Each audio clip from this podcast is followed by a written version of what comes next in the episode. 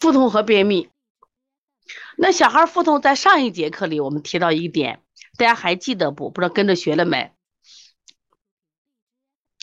肠系膜淋巴结炎的腹痛在哪个位置？如果是因为肠道便秘引起的腹痛，在哪个位置？大家立刻写出来。我们经常说这小孩腹痛，时痛时不痛，那么有可能是肠系膜淋巴结炎。那肠系膜在哪？然后呢？第二个，如果是便秘引起的腹痛，位置在哪里？像贝贝康啊，那我又想表扬他，这是一个九零后，三个孩子的母亲啊，就是一方面，我觉得他不像九零后啊。第一个，你看特别爱学习，而且呢，他特别能吃苦。在这几年中啊，包括疫情到现在，今年是第四年头了。他除了生孩子的两天没学习，每天晚上都坚持学习。所以我说，这都给我们九零后做了个榜样啊，非常认真。所以他的专业度越来越好，那将来他的市场会越来越大。对，肚脐，肚脐周围是肠系膜淋巴结发炎。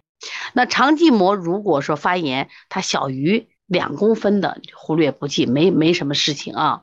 对，如果说是大便，就是腹痛是在哪个位置？注意啊，在哪个位置？你看啊，我们因为中间是小肠，我们旁边是大肠，升结肠、横结肠、降结肠、乙状结肠，所以说他的腹痛一般在哪儿呢？他升结肠一般都罢了，横结肠也不会，往往在降结肠。所以你可以问一下，他如果是左边靠外侧腹痛啊？对，降结肠，于琴，哎呀，你看我们的于琴，于琴答的非常对，在降解，一般都在降解肠。来摸摸你的降解肠在哪里？来跟我一起啊，来走一下，就是我们吃吃饭啊，食物进到我们的胃，是不是最后进到我们的十二指肠？十二指肠包括十二指肠，是不是还包括小肠，还有空肠？然后呢，最后从空肠走入大肠，大肠以后。小肠总共是五到七米，大肠是一米五，注意一米五啊！来，从右边开始升，来过来一起升，升结肠，记住升结肠，横结肠，降结肠，拐弯乙状结肠，直肠，一般是在降结肠这个位置，它拉不下嘛，它会有这种胀胀的痛，所以位置要搞清楚。说这个小孩八岁，反复的腹痛，他也是时痛时不痛。然后家里人说咋办呀？就给他吃止痛药，效果不好。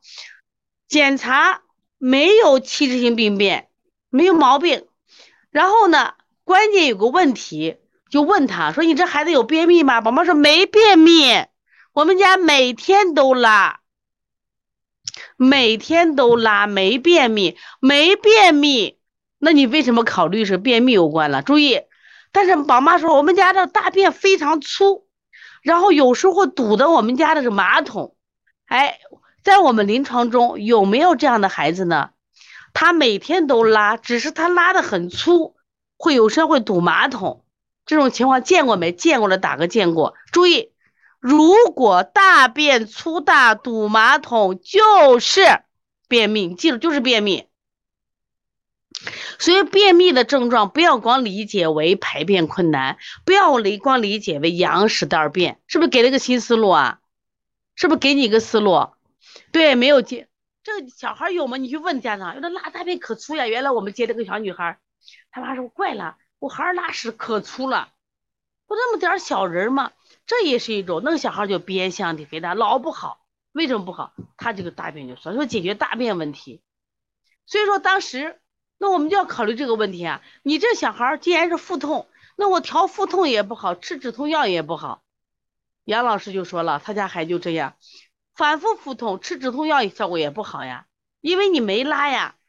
就建议腹部拍片，发现大便逐流，逐流啥？你记住，大肠一米五，而且我们大肠呢，这个肠道呢也确实很宽的，很宽的，很多时候大便就在肠道上干什么呀？就这个附附着上了，你长期附着，如果你肠道相对阴茎又少，它附着这块基本都是干的，干的。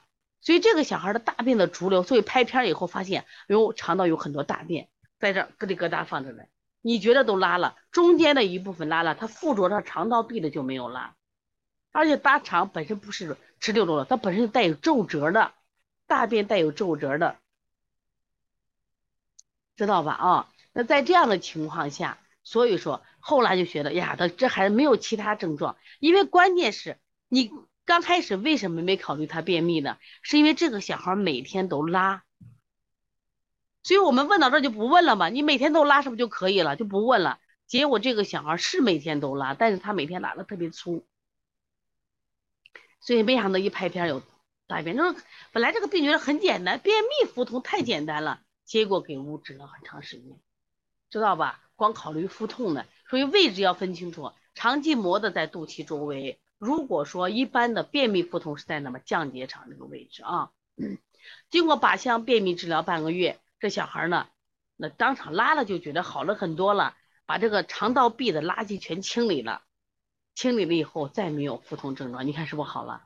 所以大家记住记住，如果这个小孩排便是正常的，就问他有没有大便比较粗这种情况。如果有这种腹痛是胀胀的痛，你考虑他去拍个片子去啊。行走的幸福分享了一个案例，上个星期我接了一个十四岁的男孩，身高一米六三，脸上有痘痘，脚和手都比较凉，肚子很硬。爸爸是想通过推拿让他长高一点，所以非常爽快的开卡了。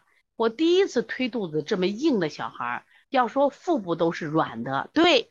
那么行走的幸福，你能不能建议这个家长去干什么呀？拍个片子呢？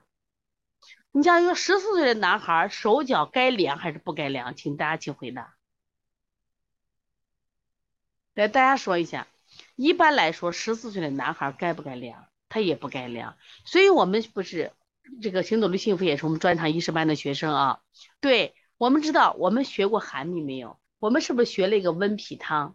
温脾汤专门治寒积秘，你还记得吗？对呀，一般十四岁的男孩阳气正旺嘛，血气方刚嘛，应该手脚都是热的、温暖的，是不是？啊活力四射的，你看这个孩子也不发，他也不长嘛，看见没？十四岁的孩子，很多孩子一米七五，他是不是不长，哎，为什么不长？那你就要考虑他气血本身寒凉，他不足推行无力呀，所以说他肯定有弱硬，一种是气质硬，另一种就是有这个大便的潴留，一定记住啊，大便的潴留有可能的，所以你看他每天拉，其实这个病之所以误诊。注意这个病之所以误诊，大家说哪个哪一点容易误诊了？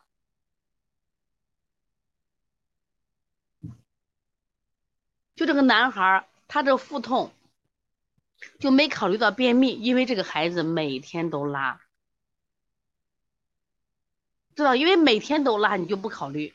对他天天都拉，知道吧？所以下来就问，所以一定记住，所谓的便秘不一定都是排便困难。所有的便秘不一定都是羊屎蛋便，这个孩子每天都拉，但他比较粗大，会堵塞坐便器，所以说还有一种情况就是他的肠道壁上有很多附着的垃圾，明白不啊？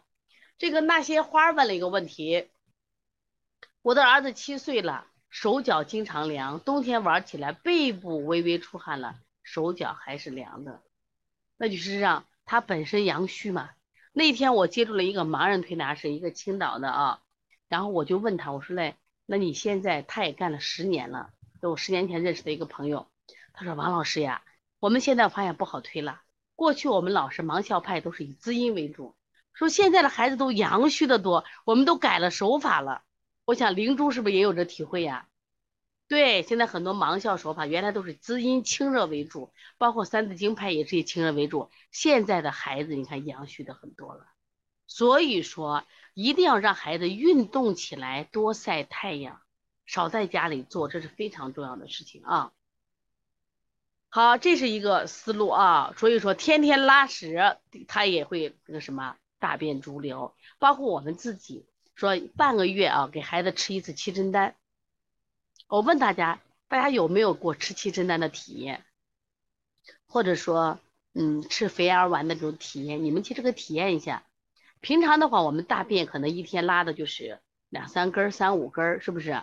那如果你吃了七珍丹或者是肥儿丸，你发现哦，它它噼里哐啦拉的什么呀？他那种感觉，因为我是体验过的啊，就是他是连屎带尿，涕零框拉的很干净，是不是？所以说我们要让要想让我们的身体变干净，一个月吃一次七珍丹，把自己体内这些残存在肠道皱褶里的垃圾给它清理完。